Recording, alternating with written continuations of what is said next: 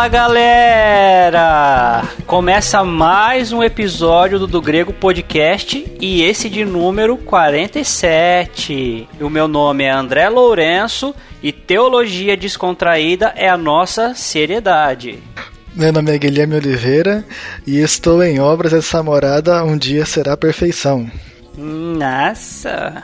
Meu nome é Jean Lobato e o negócio é dar Ctrl C, Ctrl V em Jesus. Boa. Ah, essa é excelente. Nice. Jean.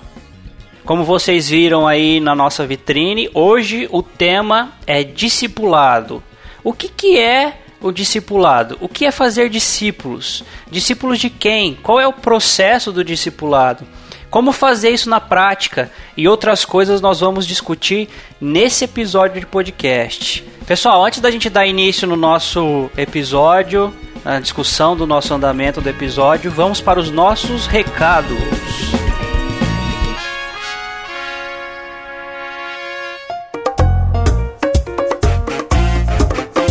Então, pessoal, estamos aqui mais uma vez re- relembrando vocês, vocês que é ouvinte nós do podcast, né? Que o podcast está em várias plataformas, tanto no Spotify, como nos aplicativos de podcast, no Deezer e em outros. Nós também temos o nosso canal lá no YouTube, né? Se você não conhece nós lá, lá no canal no YouTube nós apresentamos semanalmente vídeos sobre literatura cristã para vocês aprender um pouquinho mais sobre essa vida de leitura e de aprendizado. E temos também semanalmente os nosso, os nossos vídeos sobre análise de música com Claudione Colevati. E também temos o nosso vídeo mensal sobre o DGP Pan com o nosso amigo Guilherme, que está gravando hoje aqui, que ele faz uma análise sobre várias coisas do cotidiano nosso, do dia a dia, né, Gui? Que o Isso. PAN significa tudo, né? Então ele faz uma análise sobre várias coisas, de tudo, na verdade, né? Que ele pode usar game, jogos, frase, personagem para explicar algo cristão para vocês. E temos também o nosso DG Responde lá, né? Onde nós respondemos as perguntas teológicas aí ou outros tipos de pergunta para você.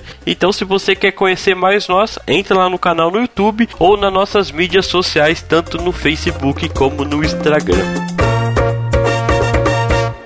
Jesus disse: Ide e faça discípulos.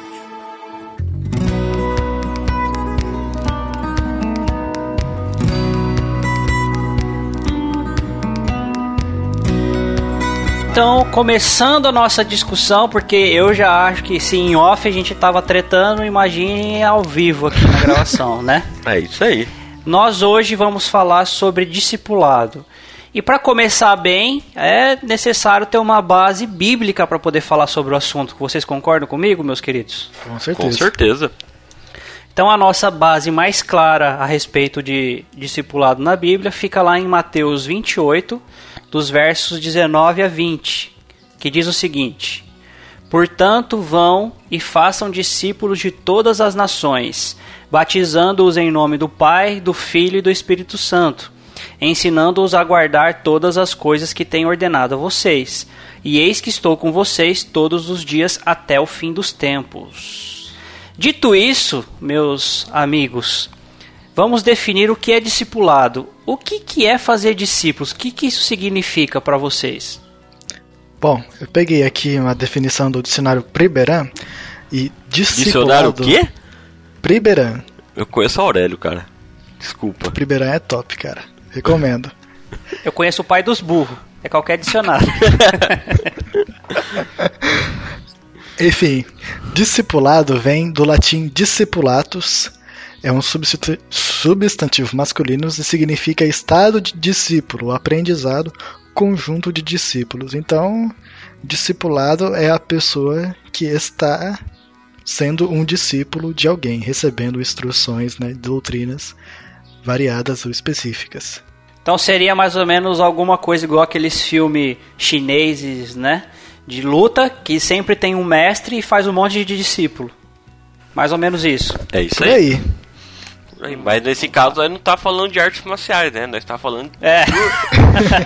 é só uma ilustração, é só para o pessoal entender. Vai que o cara Deus, fala assim: ah, eu vou discipular alguém e começa a ensinar karatê do que ensinar a Bíblia pra pessoa, né? Vai que. É. Tem uns dois. Tá fazendo aí, um discípulo dele, né? É, dele, né? É, tipo Jesus, Jedi né? também, né? Que Jedi tem o seu discípulo ali exclusivo que anda com ele sempre. Eu acho até que nesse caso é um tanto mais parecido do que na das artes orientais lá.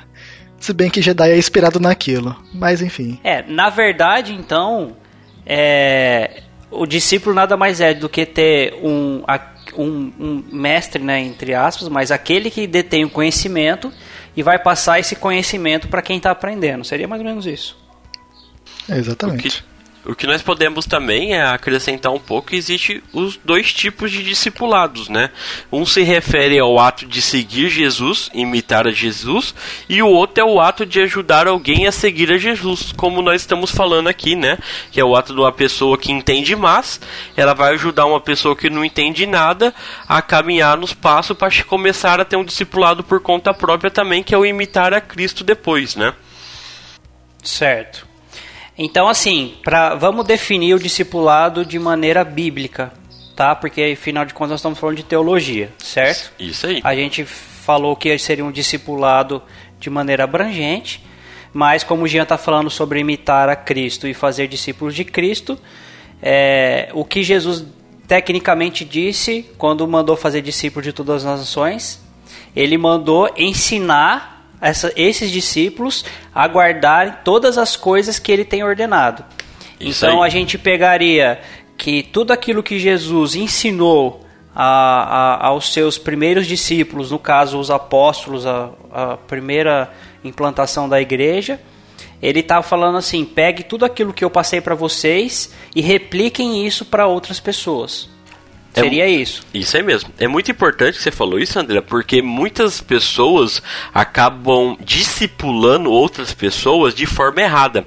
Porque uma pessoa ela não pode e não tem capacidade de discipular uma pessoa se ela não conhecer realmente os ensinos de Jesus, né? A não ser que ela realmente é uma imitadora de Cristo. Porque eu já passei por isso e vejo outras igrejas passando, as pessoas começam a discipular outra pessoa e ela não ensina os ensinamentos de Jesus, mas sim ensina o seu achismo. Então, nesse caso, ela está ensinando a pessoa a ser uma imitadora dela e não de Cristo mais. Exatamente, passa as suas percepções do que deve ser feito e não exatamente o que deve ser feito ou o que é a doutrina. Cara, eu acho fantástico quando Paulo fala, né? Seja imitadores de mim como eu sou de Cristo. Porque é um cara que ele imita realmente Cristo em todos os seus ensinos e realmente ele pode passar isso para outra pessoa e essa pessoa não vai idolatrar ela e não vai porque realmente está passando o que a Bíblia está ensinando e não que as suas perspectivas de achismo, né? Jesus disse: Ide e faça discípulos. Dito isso, então nós entramos no próximo ponto. Se temos que fazer discípulos, esses discípulos são de quem? É, o texto base nosso vai deixar claro que Jesus está falando assim: ensine-os a guardar todas as coisas que tenho ordenado a vocês. Quem tem ordenado? O próprio Jesus. Então, é mais do que claro de que quando nós faz, fa, vamos fazer discípulos é, durante toda a nossa vida, durante todo o nosso percurso no mundo, nós vamos fazer discípulos de Jesus e não discípulo do André, do Jean ou do Guilherme. Seria isso? Porque quando nós fazemos discípulos de nós mesmos, né? Quando tipo nós usamos nossos modelos humanos para discipular, a pessoa tá virando um Ctrl C ou Ctrl V meu não de Cristo, porque eu estou ensinando o que eu acho, o que eu penso, é a minha filosofia de vida e não realmente os ensinamentos de Cristo que estão na Bíblia. Né? Exatamente. Então, assim, é, às vezes a gente pode, nesse processo, é, se enganar um pouco, porque, por exemplo, assim como o Jean citou o versículo de que Paulo diz: Sejam meus imitadores como eu sou de Cristo, às vezes você está tão acostumado a fazer algo de acordo com Cristo é, mandou fazer, que quando você passa isso para o seu discipulado, no seu discipulado, a pessoa a, está fazendo o que Cristo ensinou, mas também está fazendo o que você está fazendo, porque você já está fazendo aquilo que Cristo ensinou. Então pode gerar uma confusão de que é, eu estou ensinando ela a fazer o que eu faço. mas na verdade você está ensinando ela a fazer o que você faz porque você está fazendo o que Cristo ordenou fazer. Você está sendo simplesmente um canal, né, um espelho de Cristo naquela área. Não, não está Então, sendo nunca- você mesmo, assim, na- nas suas nunca falhas. confundi, nunca confundi o fato de que por mais que eu imite a Cristo, eu nunca vou fazer um discípulo do André, não no segmento bíblico, né? Eu posso, por exemplo, fazer um discípulo do André se, como já aconteceu, de eu mexo com programação e eu preciso que alguém aprenda a programar. Eu vou e ensino essa pessoa a programar. Eu fiz o discípulo do André, né? Do André programador, por exemplo, né? Sim. Mas tudo que se dá a respeito da, de, de, é, de coisas bíblicas, de ensinamentos da parte de Deus, a gente sempre faz discípulos de Jesus. Eu vou tirar um trecho aqui do livro Discipulado do Mark Dever, da série Nove Marcas. Ele fala assim: Ser discípulo de Jesus significa orientar nossa vida em relação ao próximo, como Jesus fez, significa trabalhar pelo bem de outras pessoas. Esse amor ao próximo é o ponto crucial do fazer discípulos. Focarmos-nos em servir as pessoas por causa de Cristo, assim como Jesus veio ao mundo para não ser servidor, mas para servir e dar a sua vida em resgate de muitos. E, é, e chega a ser interessante que até o mesmo Senhor, até mesmo o Senhor Jesus, ele não veio é, para fazer nem para ensinar aquilo que ele propriamente é, desejava. Ele veio para fazer, para ensinar a vontade do Pai, né? Ele fala, ele fala assim num versículo que vocês podem me ajudar a lembrar qual é, mas é, eu vim para fazer a vontade do meu Pai. é, ou eu só faço aquilo que eu vejo meu pai fazer, alguma coisa assim, não é? Sim, tem. Não lembro agora de cabeça não. O Gui é o cara bom de, de referência aqui. Ah, rapaz, agora eu não tô lembrando desse aí não, mas é isso mesmo que ele fala. É. Se você aí que está escutando nós, pode comentar tanto no YouTube que o nosso podcast tá aí, né? Ou também lá no nosso site, lá para nos ajudar. E o legal de nós for pensar em igual, tipo assim, o discípulo é para Jesus.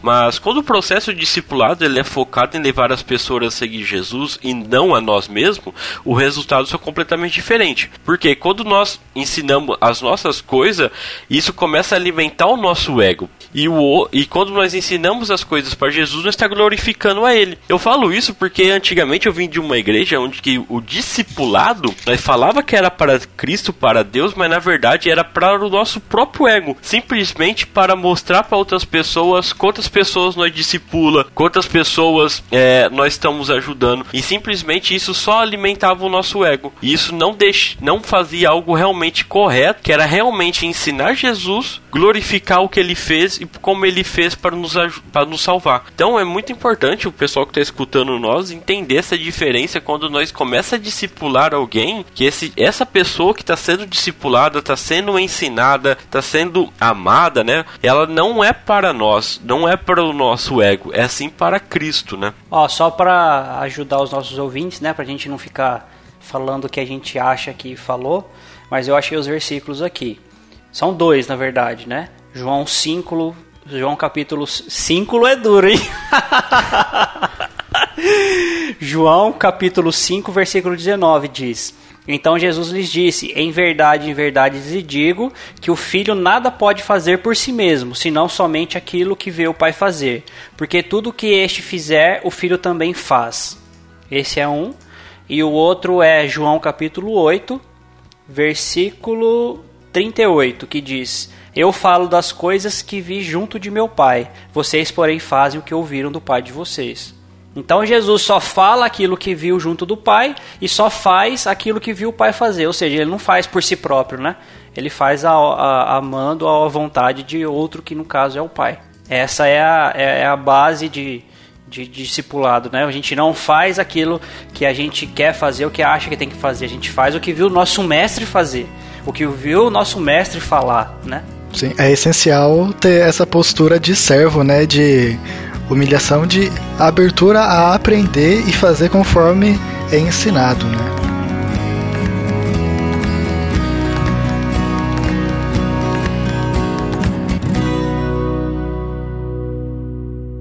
Jesus disse: Ide e faça discípulos.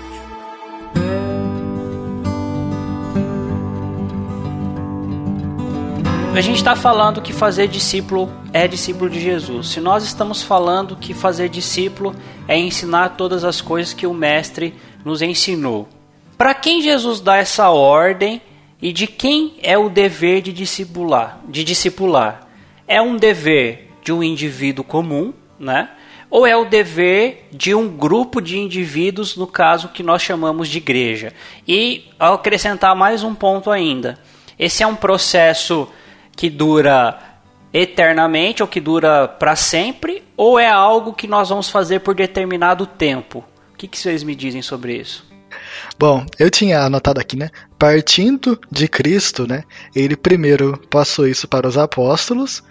Os apóstolos ensinaram a igreja primitiva, dela saíram os líderes de igreja, né? E acredito eu que foram os próximos, né, no, a receber o cargo de discipular, de ensinar mais sistematicamente a doutrina, e a part... depois daí vem os membros da igreja, né? Então, primeiro, a pessoa que não tem contato com a palavra, né, que a pessoa que não crê, geralmente vai aprender ou com o membro, né, que tem contato no dia a dia, ou vai fazer uma visita e começar a ouvir a palavra de Deus na igreja. Mas assim, a a princípio, uma pessoa que não acredita na palavra de Deus vai ser discipulado, né? Vai conhecer um pouco a palavra de Deus através do membro. Hoje em dia, né, tem o Twitter, é, Twitter, até YouTube, a pessoa pode conhecer a palavra de Deus, mas ainda não é um discipulado, né? Não é um acompanhamento da pessoa. Então, eu acredito que é, em primeira instância, os mestres é, e pastores da igreja são os que discipulam a pessoa. Mas também pode ser abrangido para a igreja. Então tá, mas você eu, só não ficou claro para mim. É um dever específico de cada membro ou é o dever do conjunto de membros que é a igreja? Lembrando que a igreja é um corpo, né? A questão de fazer discípulos para Cristo, acredito eu, que é um dever de cada um. Cada Mas indivíduo. Ensinar, é isso cada indivíduo. Mas o ensinar é, sistematicamente o imitar a Cristo é um dever dos mestres e pastores da lei. Mestres, pastores da lei, mestres e pastores. Cara, é, se for pensar, é, todos são chamados para discipular, concordam? Né? Sim. Mas eu acho que o ato de discipular, a responsabilidade é da igreja. Ah, eu penso porque a igreja é ela que quando eu falo igreja, eu falo do corpo, né? Então, dentro da igreja é onde você é ensinado, onde você aprende a imitar realmente a Cristo. Então, a igreja, o corpo, ele é o responsável por despertar essa vontade no membro da igreja. Mas a responsabilidade, eu penso que é eclesiástica e não individualmente. Nós fazemos nosso o nosso papel individualmente. Nós já gravamos um podcast sobre cosmovisão aqui e nós ensinamos, nós mostramos, nós no nosso dia a dia nós acabamos faz, é, ensinando outras pessoas com a nossa vida, né? Mas o papel central eu creio que seja da igreja, ela que é responsável por é, discipular as pessoas, ensinar essas pessoas e dentro da igreja tem várias pessoas capazes para poder fazer uso. Então não, não precisa necessariamente ser um pastor, um líder mas mas está por baixo da supervisão da igreja. Eu creio que seja assim. Entendi. Eu também Bom, acredito eu vou... assim, porque se não fosse de forma dessa forma, Deus não teria, Jesus não teria colocado uns para mestres, né, outros para Sim. pastores.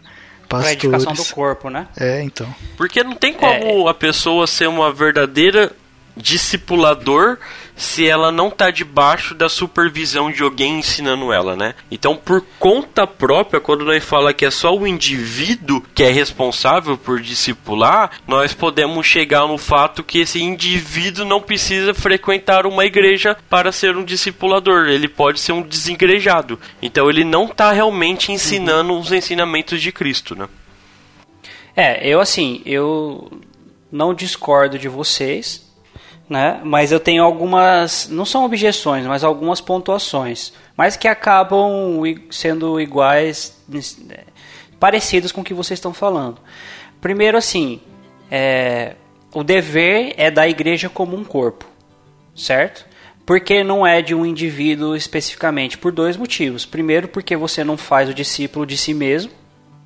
E segundo, porque você é, se você fizesse o discípulo individualmente e fosse essa obrigatoriedade, é o que o Jean acabou de falar. Você poderia, não precisaria estar num corpo para fazer isso. Você tem só a Bíblia, Jesus ensinou isso, então eu vou passar isso para as pessoas. Eu estou cumprindo com o mandamento de Jesus. Agora, qual que é o outro ponto? O outro ponto é assim: eu pô, tem gente que acredita nisso porque eu já já ouvi, mas eu acredito que não é o dever de cada indivíduo por si só, porque se fosse assim que você se convertesse, você teria a obrigação como mandamento, como ordenança, de fazer discípulo de alguém. No caso, para Jesus, mas de outra pessoa. Você não o fazendo, você cometeria pecado, porque é um mandamento. Obrigatoriamente, esse mandamento não é para o um indivíduo, porque senão muitos de nós estaríamos condenados a estar em pecado, não a cometer pecado a estarmos vivendo em pecado, porque nem sempre, por mais que alguns de nós façam discípulos, nem sempre a todo momento nós estamos discipulando totalmente uma pessoa, certo? Então, nesse então, eu estou lá acompanhando uma pessoa durante um ano. E aí eu tenho uma lacuna de seis meses que eu não estou acompanhando ninguém. Eu estou em seis meses em pecado, porque Jesus mandou fazer discípulo. Só que, e também entra aquela questão que tem pessoas dentro da igreja que não são capazes de discipular. Então, não foram a... chamadas para isso, literalmente. Elas não têm condições, nem vocações, nem.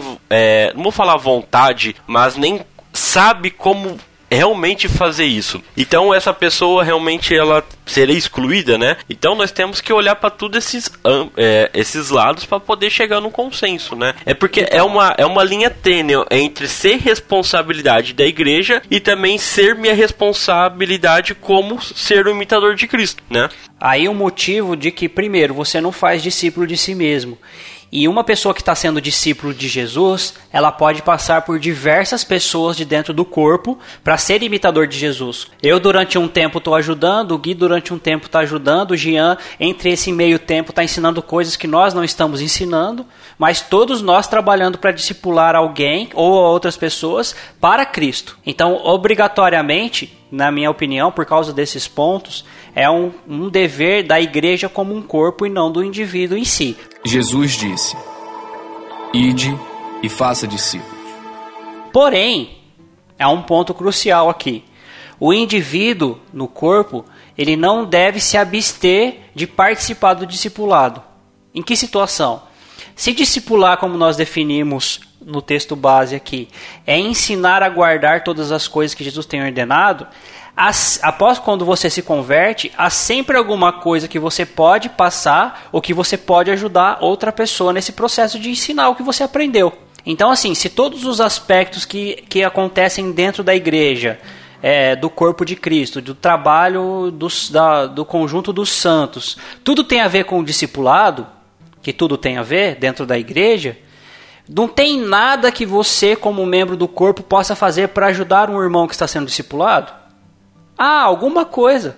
Algum serviço de dentro da igreja que vai, é, in, direta ou indiretamente, fazer com que algum membro que está sendo discipulado, que no caso todos nós estamos sendo discipulados, né? O nosso discipulado não, não acaba depois de um ano, por exemplo.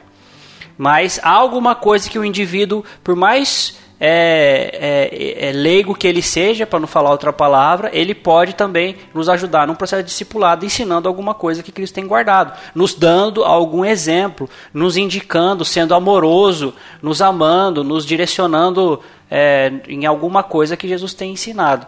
Obrigatoriamente, isso cabe dentro da porção de que é um mandamento para a igreja, porque cada membro do corpo pode, de alguma forma, participar do processo de discipulado. E a questão que nós estava falando do discipulado, né? Se ele é temporário, se, ela é, se ele é eterno, muitas vezes as pessoas entendem discipulado simplesmente por passar aquelas lições para a pessoa. Acabou as lições, acabou o discipulado, cada um pro seu canto e assim já era, né? Mas nós temos que entender que o discipulado ele é eterno. Tanto nós somos discipulados como nós estamos discipulando as pessoas. Tem muitas igrejas que existem processos de discipulado Vou dar o exemplo da nossa igreja, que é mais fácil. A nossa igreja, quando você começa a discipular alguém, você tem determinadas lições para você passar por essa pessoa. Depois que ele termina essa primeira fase de discipulado, ela é passado para as outras fases, como começar a frequentar uma IBD, começar a frequentar certas reuniões,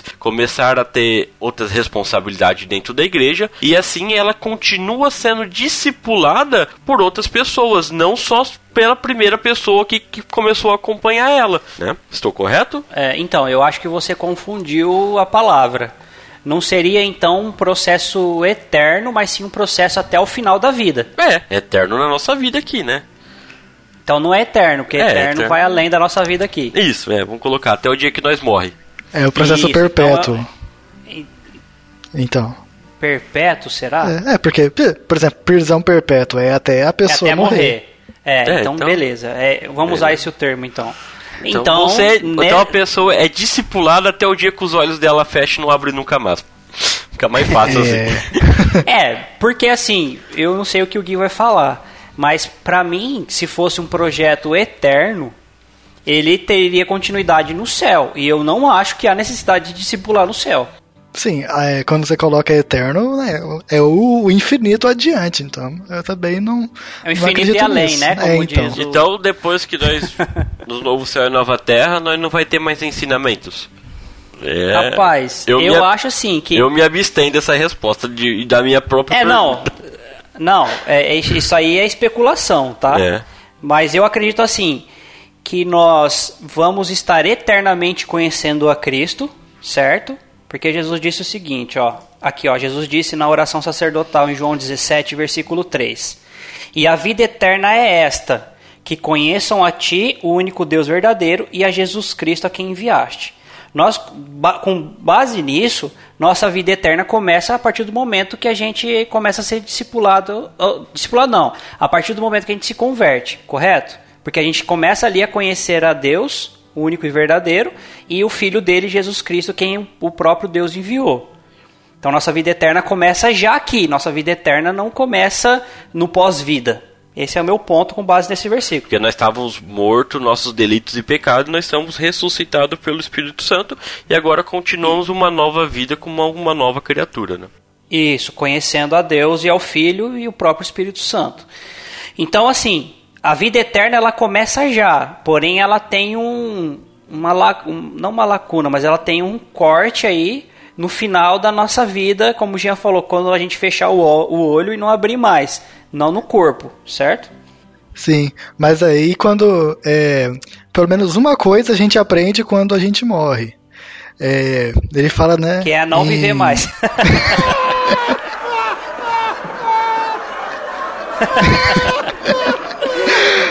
Eu me perdi agora, não lembro em que texto que tá, mas diz que nós não o veremos mais como um, um por um espelho, né? Mas nós o veremos face, face, a face. face. É, então nós aprenderemos mais ainda sobre Jesus, pelo menos nessa parte, né? Não sei se a partir então, daí algo mais será aberto, né? Mas nossos olhos se abrirão. Aí que eu, que eu entendo que, assim, a vida eterna, desde o começo aqui na Terra até nos novos céus e nova Terra, vai ser de conhecer a Deus e a Jesus. Porém, eu acredito que já não mais há intermediários para isso nos céus. Porque hoje a gente precisa de intermediário. Hoje eu preciso do Jean, eu preciso do Gui, eu preciso da igreja como um corpo para me ajudar a aprender mais sobre Deus e a Cristo. No céu, no novo céu e nova terra, ou no paraíso, antes de chegar ao novo céu e a nova terra, é, eu não vou mais ter um intermediário, eu vou estar, como o Gui falou no texto, conhecendo e a, a Jesus face a face. Eu não preciso necessariamente mais de que o Jean é, tenha instruções para me dar o conhecimento. O conhecimento agora é direto. Com base nisso, eu acredito que o discipulado é, é por um tempo determinado. Em que sentido? Até o final da minha vida. Até o final da vida do discípulo. Sim, podemos cravar que o discipulado não acaba antes da gente morrer. Isso aí. Isso. Então Ótimo. você que está escutando aí, se você se acha a pessoa tal tal, você ainda precisa tal, ser tal. discipulada de qualquer forma. Isso é legal porque ah, todo mundo fala, é quanto mais velho você fica, você fica sábio, né? É verdade. Você ganha experiência na nossa vida. Quer dizer, às vezes não. Quanto mais nós temos tempos de igreja, mais nós estudamos, mais experiente nós ficamos em relação a Deus. Mas sempre vamos estar aprendendo algo novo com, para com Deus, né? Não importa se é algo novo nós vamos aprender com uma pessoa que acabou de entrar, ou também nós vamos aprender com o nosso pastor. Então as pessoas acabam que pensam que o discipulado ela tem uma data fixa que acabou meu livrinho, é. tô certo, já sei tudo e agora partir para frente eu já posso fazer o que eu quiser. Não, não é bem isso, né? Todos os cristãos estão num processo de discipulado para aprender mais e ficar muito mais parecido com Cristo, né? E vai por nós. Um livrinho só você não vai aprender basicamente nada. Não aprende. Precisa de uma vida inteira para você aprender realmente o que Deus quer ensinar através da sua palavra. A não ser que nós pegue e dê o discipulado tipo a dogmática reformada de Bavin, que são quatro volumes, tem uns quatro mil páginas. Aí na hora que você... Quanto tempo você vai demorar isso para fazer? Ah, vai demorar uns 4, 5 anos aí, ó, no mínimo, ou mais. Hum, então talvez, mais, talvez lá depois você pode pensar que sabe bastante coisa. Tem vídeo no canal, vejam lá. O é, tem vídeo ouvinte. no canal.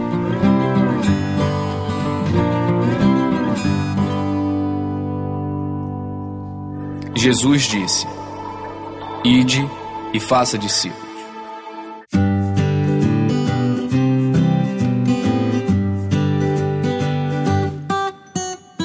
Então, assim, seguindo para o próximo ponto, se vocês me permitirem. Vamos lá. Jesus, no, no, no mandamento de fazer discípulo de todas as nações, porque o mandamento, só para esclarecer, não é ir. O mandamento é fazer, tá, gente? Então vocês poderiam basicamente entender: enquanto vocês estão indo por todo o mundo, façam discípulo de todas as nações. Dito isso, é, Jesus fala assim: batizando-os em nome do Pai, do Filho e do Espírito Santo. O que o batismo ou qual é a relação que a Santíssima Trindade tem no, na nossa vida de cristão e de discipulado. Então, né? É, é interessante pensar que cada pessoa da Trindade tem um papel de, em todas as etapas da, da história da, da Terra, né? né? Eles estavam lá na criação, na queda, na redenção agora, né? O Pai enviou o Filho que morreu por nós, ressuscitou ao terceiro dia, né? E o Espírito Santo que atua em nosso coração para que passemos do império das trevas para o reino do Filho de seu amor. Então, como que ela se relaciona com o discípulo e o discipulado a partir daqui? Cara, eu entendo que o, a questão do batismo, eu penso que é o, é o porta-voz para a pessoa começar a sua vida cristã, né?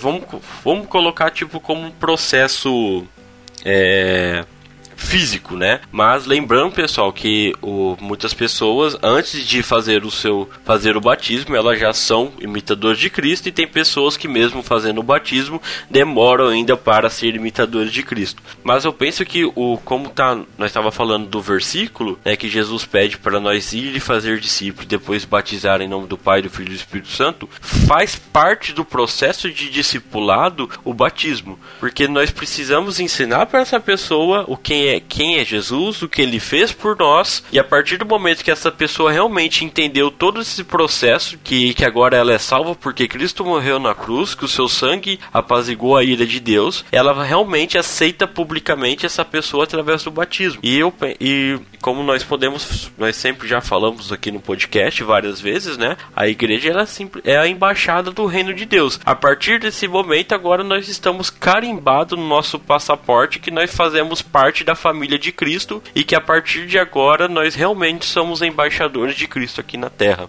Tá. Dito isso, a gente pode pontuar que o batismo não salva ninguém, correto? Não, correto. não salva. Correto. O que salva é pela fé você crer no Filho de Deus. Isso aí. Certo? Mas a gente pode, como com que o Jean falou aí, deduzir que, é, na verdade, bateu o martelo, né? Que o batismo é uma é necessário para o discípulo. Sim. Se você é discípulo de Jesus, você precisa necessariamente se batizar, certo? Sim, é uma ordenança, né? Uma se ordenança. você quer, se você quer imitar a Cristo e no próprio no próprio batismo de Cristo ele vamos fazer, vamos fazer isso porque nos convém, né? Tipo assim, então nós estamos negando algo que ele pediu, então realmente nós não somos imitadores de Cristo, né? Então, aquele que se diz cristão ou se diz discípulo de Jesus, que fala assim, ah, não vou me batizar não, essa pessoa está indo contra uma, um ensinamento que Jesus já deu. Sim. E ela não é Exatamente. e ela não é um cristão. né? Ela acha. Mas assim, existem casos como o ladrão da cruz que está à beira da morte e ele Isso. confessa a Cristo e não vai dar tempo de batizar. Isso, Isso. não impede a pessoa de ser salva. Não, não impede, é por isso como eu impede falei, de tem seguir, impede de seguir o processo do discipulado, mas não da Isso salvação. aí. É, tem pessoas que, igual que eu falei, tem pessoas que têm o seu a sua en- entendimento antes do processo e tem pessoas que têm entendimento também depois do processo, né? No, então é simplesmente se uma pessoa ela continuasse viva, ela passaria por todo esse processo, né? Se batizaria, participariam da ceia, né? Então, tipo assim, até chegar o seu dia. Mas, infelizmente, tem discipulados que nós fazemos, né? Que ele é interrompido por algo natural, que é a morte, né? Então, a pessoa talvez não termina o seu discipulado, mas é o discipulado quando eu falo do, dos seus estudos, mas ela realmente já entendeu e ela é salva porque ela acreditou que Jesus salvou ela, né? Se nós entendemos que o batismo que Jesus está propondo aqui, batizando em nome do Pai, do Filho e do Espírito Santo, ele tem relação com o batismo nas águas, esse batismo é um batismo externo, porque você já primeiramente foi regenerado e batizado no próprio Espírito Santo por Jesus, ok? Agora esse, esse ato de, batizar, de batismo nas águas, em nome do Pai, do Filho e do Espírito Santo, é um ato que além de mostrar a entrada na igreja visível, ele também mostra uma confissão de fé, correto? Igual se nós for pegar lá o, o, o versículo de Marcos, capítulo 16, versículo é, 15 e 16, que é o correspondente ao que nós lemos, que diz: E diz: Ide por todo mundo pregar o evangelho a toda criatura, e quem for batizado será salvo, e quem, porém, não crer será condenado, né? Então, aqui, como você pode ver, né, que não é que o batismo salva, mas aquele que creu, ele batizou e foi salvo. Mas aquele que ele não creu, ele já está condenado, né? Então faz parte do discipulado o batismo. Se a pessoa nega o batismo é porque realmente ela não creu em Jesus como seu Senhor e Salvador, né? E especialmente, assim, voltando rapidinho, a questão de crer depois do batismo é particularmente para nós presbiterianos um tanto normal, né? Porque nós batizamos os nossos filhos quando eles ainda são crianças, né? Sim. Então sim. ele só vai crescer até a idade da fé mais pra frente. Então, naturalmente, né, o, a fé e talvez a conversão venha depois do batismo e não antes desse. Isso, com certeza, muito bem lembrado. Mas, como nós falou, nós temos um segundo ato da pessoa que crê em Jesus, que é a profissão de fé, né? Essa pessoa depois, o filho depois, quando ele é batizado na infância, quando ele tiver na sua fase aí da pré-adolescência, quando ele tem um entendimento, ele faz a sua profissão de fé perante a igreja, mostrando que realmente ele agora aceitou Jesus como seu Senhor e Salvador, né? Porque ele- a criança, quando ela é criança, ela não tem o seu entendimento corretamente, né? É, o batismo é o compromisso, com, no caso nosso, com, com o filho, né? É Sim. o compromisso diante de Deus e da igreja de que os próprios pais vão ensinar como os filhos devem guardar tudo aquilo que Jesus tem ordenado. Isso aí. E faz É. parte do discipulado dos pais, né? Os pais discipulando o filho, né? Isso mesmo. O primeiro, se tratando de pai e mãe, o primeiro discípulo que você faz é o seu próprio filho, né? Sim. Jesus disse: Ide e faça discípulos. Bom, vamos lá. Já falamos bastante coisa agora, eu acho que por aqui a gente já poderia ter encerrado. Mas, só que não, né? Aqui não. Falamos tudo isso na sua grande teoria, espe- é, especulamos algumas coisas práticas, mas agora na real, como praticar o discipulado de Jesus? Como que a gente ensina isso, né? De que forma? Cara, método de discipulado é infinito. Eu penso assim: é, não existe um melhor método e nem um, um, um método certo. Né? Quando nós fala o que ensinar, é, o primeiro é realmente ensinar os ensinamentos de Cristo. Mas por onde começar? E aí você pode utilizar, né? Vamos fazer um jabá nosso mesmo, né? Que é nosso canal no YouTube lá está lotado de reviews de livros, né? E sempre nós usa, nós fala, acabo falando nos reviews que você pode usar esse livro para você se reunir em grupo e estudar, como você pode ajudar uma pessoa a entender. Então, na prática, o discipulado é ajudar as pessoas a entender melhor a Bíblia. E aí você vai falar como? Aí você pode usar livros para você fazer isso, Bíblias de estudo. Você pode simplesmente ler a Bíblia com a pessoa e ensinar ela versículo a versículo. Eu penso que essa questão na prática é muito ampla assim. É, o importante é seguir as diretrizes, basicamente, né? De não ensinar achismo, ensinar a o cristianismo puro e simples, assim, por assim dizer, né? Não ficar inventando a roda ou passando impressões do que você tem a respeito das coisas. Mas ensinar a palavra da verdade. Deixa eu fazer um jabá. Deixa eu catar o livro aqui na partilheira que eu não lembro o nome do livro. É o do Leandro? É isso aí mesmo. Eu ia fazer esse mesmo jabá agora. Então faz o jabá então. então, é, é, eu tenho usado isso, assim, é, só antes de fazer o jabá, o, o que tem que ficar claro é que o melhor modelo de discipulado era o modelo de Jesus. Na Isso prática. Aí. Qual que era a prática de Jesus? A prática de Jesus era andar com pessoas e no dia a dia ensinar elas passo a passo ou o que sendo possível no decorrer da vida aquilo que agradasse a Deus, né? Aquilo que fosse uma lei de Deus. Jesus fez isso muito bem. Você está hum. prestes a começar quase esse discipulado, André, se for pensar. Com o Theo, né? Claro. Com o Theo. E isso é um então. discipulado onde o pai e a mãe ele consegue fazer. É, no dia a dia, ensinando os seus filhos no caminho do Senhor, da, da melhor forma possível, com exemplos, né? Mas na nossa vida corrida, quando nós pegamos outra pessoa, isso é quase impossível de fazer, né? Porque... É, é aí é onde eu ia chegar. Hoje não é uma metodologia simples para ser seguida nos dias de hoje. Né? Então, normalmente na prática, o que nós fazemos? Nós pegamos um material, um bom material de ensino e instruímos alguma pessoa em, em tempos semanais, talvez, e passando essa lição para a pessoa. Aí o meu jabá fica aqui. Um livro de discipulado Leandro Lima que, diz, que o título é O que é ser um cristão. Tá? É um livro de discipulado, é um manual de discipulado reformado ele é do, o Leandro Lima é um excelente em vários aspectos, tá? Não só de, em, em assunto de apocalipse escatológico, né? Mas ele nas coisas básicas esse livro ensina fantasticamente aos primeiros passos na fé aí de para qualquer pessoa. Então eu uso bastante isso, sei que o Jean usa, sei que o Rafael usa também. Então nós louvamos a vida do, do reverendo Leandro Lima por esse trabalho, por esse material. Né?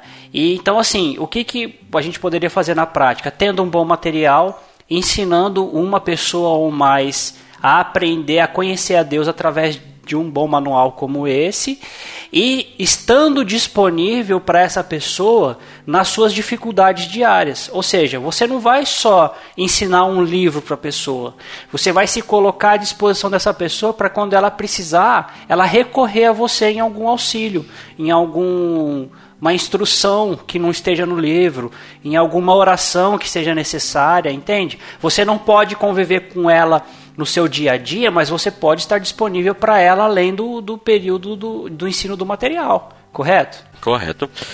Deixa eu só consertar uma coisa que você falou, não é que você falou errado, tá, André? É, o livro, ele mudou o nome, tá? Ele chama agora Introdução às Doutrinas da Graça, tá? Ah, é? É, porque... É que o meu é antigo O ainda. seu é a primeira edição, esse aqui já é a segunda edição. Aí os nossos queridos ouvintes que quiserem adquirir esse livro, onde eles vão conseguir? Vocês vão entrar lá no site chama institutoreformado.com.br, que é, que é o Instituto Reformado de São Paulo da Igreja Presbiteriana de Santa Amaro, e você vai lá na guia lá, livraria que tem esse livro para você comprar lá e poder ver, tá? E quem sabe futuramente nós não apresenta esse livro lá no nosso canal no YouTube também, né? Sim, e outra, link no post, viu? É, link no post. e a gente também já faz outro jabá. Para quem quer se aprofundar nas coisas, é, se aprofundar em liderança eclesiástica, ou até mesmo só conhecer mais, mais sobre a, a, doutrina reformada, sobre a teologia reformada, o Instituto Reformado de São Paulo é fantástico, tem excelentes professores como o reverendo Leandro Lima, o reverendo Augustus Nicodemos e outros excelentes. Então, assim, a gente também recomenda, né? Sim, muito bom mesmo. Nós já fez vários cursos lá. Você já fez algum Tem... lá, Gui? Ainda não, cara, infelizmente, não. mas. Mas recomendo. Jesus disse: Ide e faça discípulos.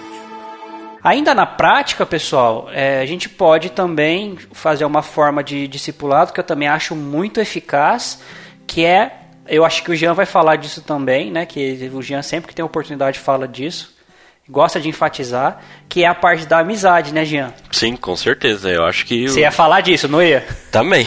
Eu acho que o, discipulado ele não é simplesmente uma uma, é, uma obrigação entre você e a pessoa e um livro. Eu acho que você tem que começar a se envolver com essa pessoa, é, tentar criar uma amizade com ela, né? Muitas vezes demora um tempo, né? Não é a primeira lição, a segunda a terceira, mas isso demora, porque onde essa pessoa ela vai olhar para você e ela vai saber que, que ela pode confiar em você para poder falar, pra tirar suas dúvidas, é, abrir o coração, porque dentro do, do, discipulado envolve também a questão de nós confessar os nossos pecados, né? Porque muitas vezes nós temos dúvidas do que nós fazemos e não temos certeza se isso é certo ou errado. E como nós vamos saber? Confessando, abrindo o nosso coração, abrindo a, a nossa mente para essa pessoa, para ela poder. Isso só acontece a partir do ponto onde você começa a se tornar amigo dela, né?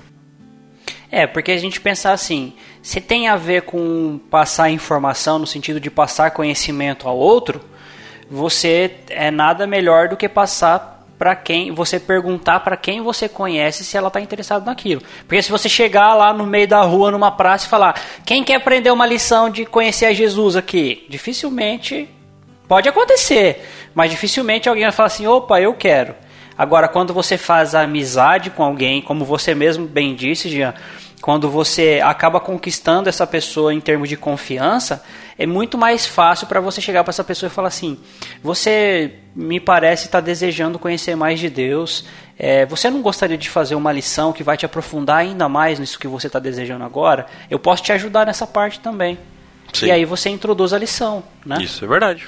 Você tem ideia, pessoal, que está escutando nós? Entre nós aqui do, do grego, nós se autodiscipulam um outro, né? É. Nós mesmos estamos aprendendo um com os outros, estamos ajudando um aos outros, porque faz parte do discipulado isso, né? Você não precisa só para o discipulado, o que o Jean está querendo dizer é que você não precisa só ser um mestre ensinando um aluno, um discípulo. Sim. Você pode ser pessoas já com um nível de conhecimento, ajudando uns aos outros em suas dificuldades, a conhecer aquilo que você conhece e o outro não conhece, a imitar aquilo que você já imita que o outro não imita. Isso aí. E aí nós podemos entrar na, na questão que existe duas formas de discipulado, né? Tem a individual e tem a coletiva, né? Tem muitas pessoas é, acabam fazendo a individual que é, é mais fácil, né, na questão de se abrir, de, de se falar, mas existe casos onde o, as pessoas não têm tempo suficiente de fazer individualmente acaba fazendo coletivamente, né? Um grupo de pessoas aprendendo, estudando, né? Isso acaba se tornando um grupo de amigos, né? Que, que acaba sendo o que nós acabou de, que eu acabei de falar entre nós mesmos, nós se autodiscipula ajudando uns aos outros aqui, né? Ou em outros casos, como na nossa própria igreja tem, que o primeiro, a primeira EBD na nossa igreja são para pessoas que vão aprender os fundamentos básicos da fé, que é conhecer a Cristo, né? conhecer a respeito da salvação. E, a, e hoje o nosso pastor dá essa introdução para os novos membros na fé, né? para os novos irmãos que acabaram de frequentar e começar a frequentar a igreja ou acabaram é, de, de se tornar de se tornar membro não que é um aspecto depois. Mas começaram a ir para a igreja que ainda não passaram por nenhum trabalho de discipulado. Aí é, é, com, na nossa igreja acaba acontecendo esse grupo de pessoas né? E também é os individuais como a gente já citou. Jesus disse ide e faça discípulos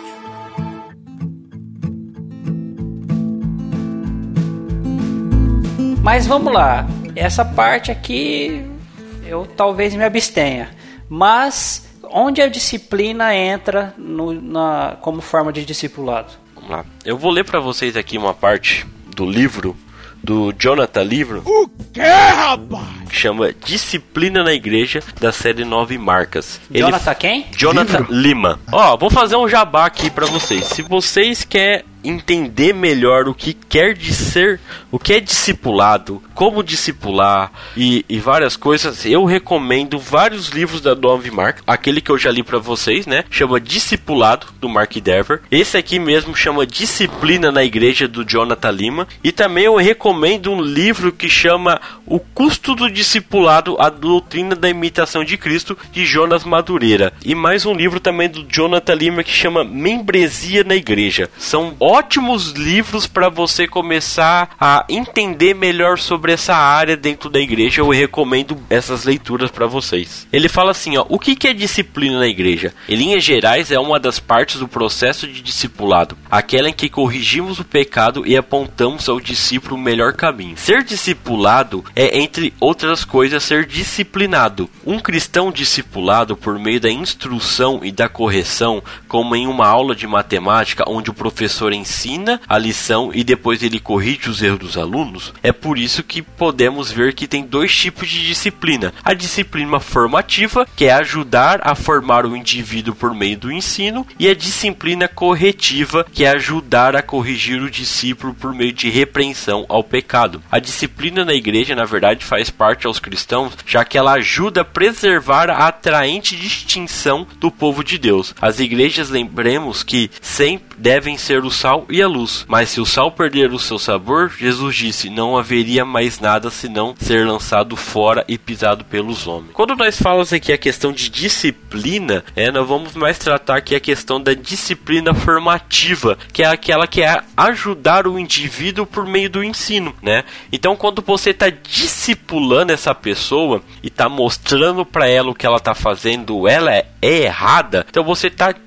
tá disciplinando ela de uma certa forma. E assim você está ensinando que ela é certo e depois você vai corrigir ela no decorrer da sua vida. Por isso, como nós falamos anteriormente, que é muito importante, antes de tudo, você ser amigo dessa pessoa, porque você vai conseguir ajudar ela nos momentos mais difíceis da vida dela. É, pensando aqui na, no que você falou a respeito de disciplina, né? E eu estava mentalizando aqui que é como o trabalho de um escultor, né? Que vai formando a, a, a escultura e a disciplina seria ele retirar aquilo que está sobrando, né? Ou trocar aquela massa por alguma outra coisa, fazer, vai lapidando a forma até que seja da forma que deve ser, né? Que no caso seria ser um espelho de Cristo, ser algo à imagem de Cristo. É um trabalho muito, dá para dizer assim, demorado, né? E a disciplina no caso de ser repreensão assim é algo muito assim raro, né? Questão de tipo a, a igreja ter que aplicar essa questão, né? O ideal seria a pessoa reconhecer antes, né, a, a sua falha e, e, evitar. Também me lembrou a questão de você estar ensinando uma arte, por exemplo, esgrima, né?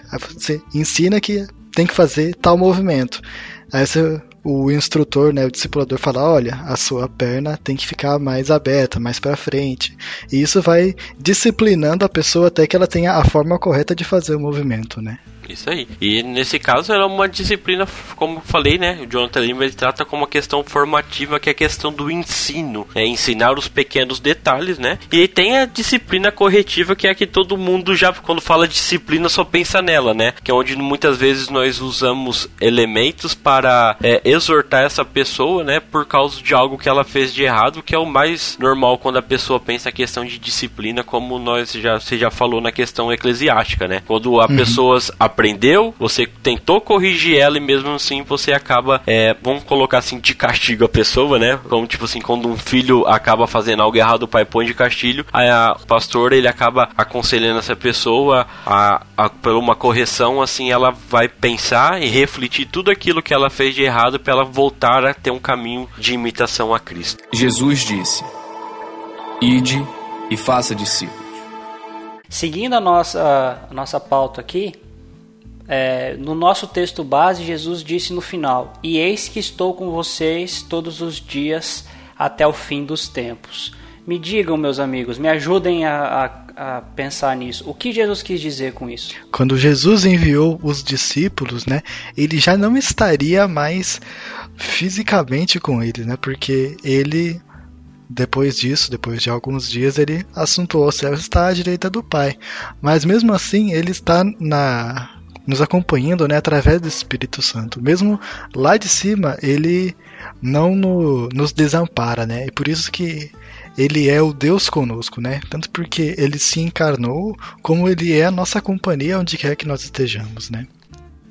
Então isso no, nos incentiva que mesmo que estejamos passando por momentos muito difíceis na caminhada cristã, é, no caso dos discípulos aqui, né, discipulando, pregando o evangelho, que com certeza seria muito difícil, né? Muitos morreram ao fio da espada, foram perseguidos, mas eles não estariam sozinhos e que é, nada teria sem significado, né? E desamparados, né? Eles não seriam desamparados durante o o, o, percurso e nós temos isso conforto né, durante o discipulado também na nossa caminhada cristã. Trocando em miúdos, né? Seria mais ou menos assim. Jesus fala para eles: façam tudo isso que eu estou mandando. Eu sei que não vai ser fácil, mas não se preocupem porque eu vou estar com vocês até o final. Isso aí. Né? E que essa pessoa, através do Espírito Santo, ela é a, quem nos ajuda no nosso discipulado diariamente, né? Que muitas vezes nós estamos fazendo coisa errada e o Espírito Santo, através de nós, nos orienta que nós fizemos errado e que nós devemos consertar, né? Nós separamos alguns versículos aqui para comprovar essa questão do Jesus ser o nosso Emanuel, né, o Deus conosco. O Gui, você quer ler para a gente, por favor? Em Mateus 1, capítulo 1, versículo 23, diz assim: Eis que a Virgem conceberá e dará à luz um filho, e chamá-lo-ão pelo nome de Emanuel, que traduzido é Deus conosco. Né? Isso está citando um texto de Isaías. E quando nós falamos quem é o nosso Deus conosco, como eu falei, é o Espírito Santo que habita em nós, né? Uhum, é o Espírito da verdade, né? O consolador que Jesus ficou de enviar. Sim. Da parte dele e do Pai, Isso. né?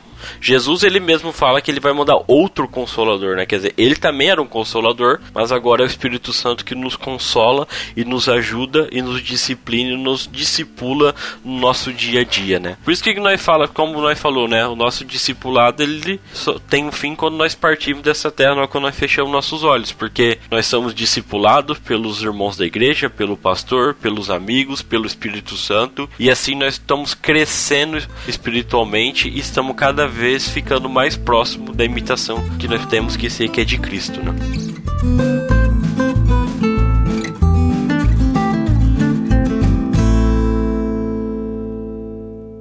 Jesus disse: Ide e faça discípulos.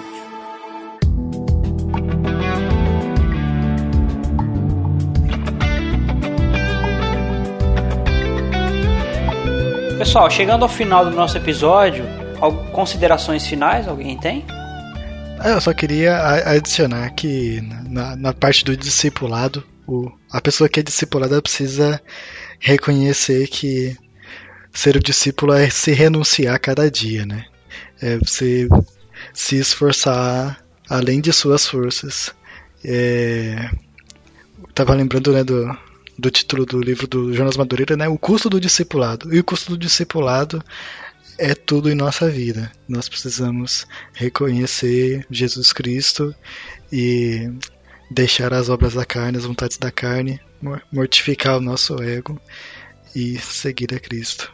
Se você que está nos escutando aqui e despertou essa vontade dentro do seu coração de discipular alguém, é, eu te falo, se prepara. Se você é uma pessoa que estuda, você já está no caminho certo. Se você é uma pessoa que não estuda, então começa a estudar. Aí você vai me falar, Jean, por onde eu começo? Entra lá no nosso canal no YouTube lá, vai lá na playlist de teologia sistemática lá que vai te ajudar muito nesse processo. Lá tem teologia sistemática desde a iniciante do iniciante até as mais robustas. Então você pode ver lá, tem várias dicas lá no nosso canal no YouTube. E se prepare para isso, porque discipular é você ter resposta para aquela pessoa. E se você só tem resposta correta, é a partir do momento que você aprendeu o que a Bíblia nos ensinou. Se você não aprendeu, você vai falar achismo e vai cair tudo aquilo que nós já falamos que, que é errado, né? E você que ainda não teve coragem e não está animado para estudar, saiba que como parte da igreja você pode cooperar no processo de discipulado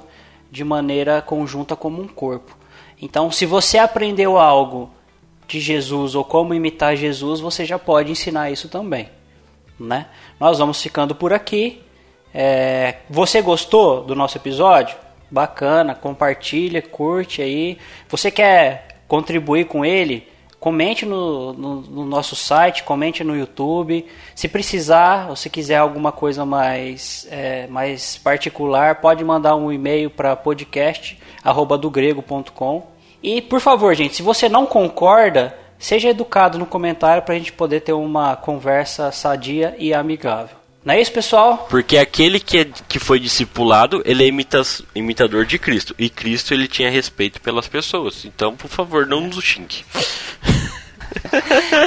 Meu nome é André Lourenço e eu vou ficando por aqui com João, capítulo 14, versículo 21. Aquele que tem os meus mandamentos e os guarda, esse é o que me ama.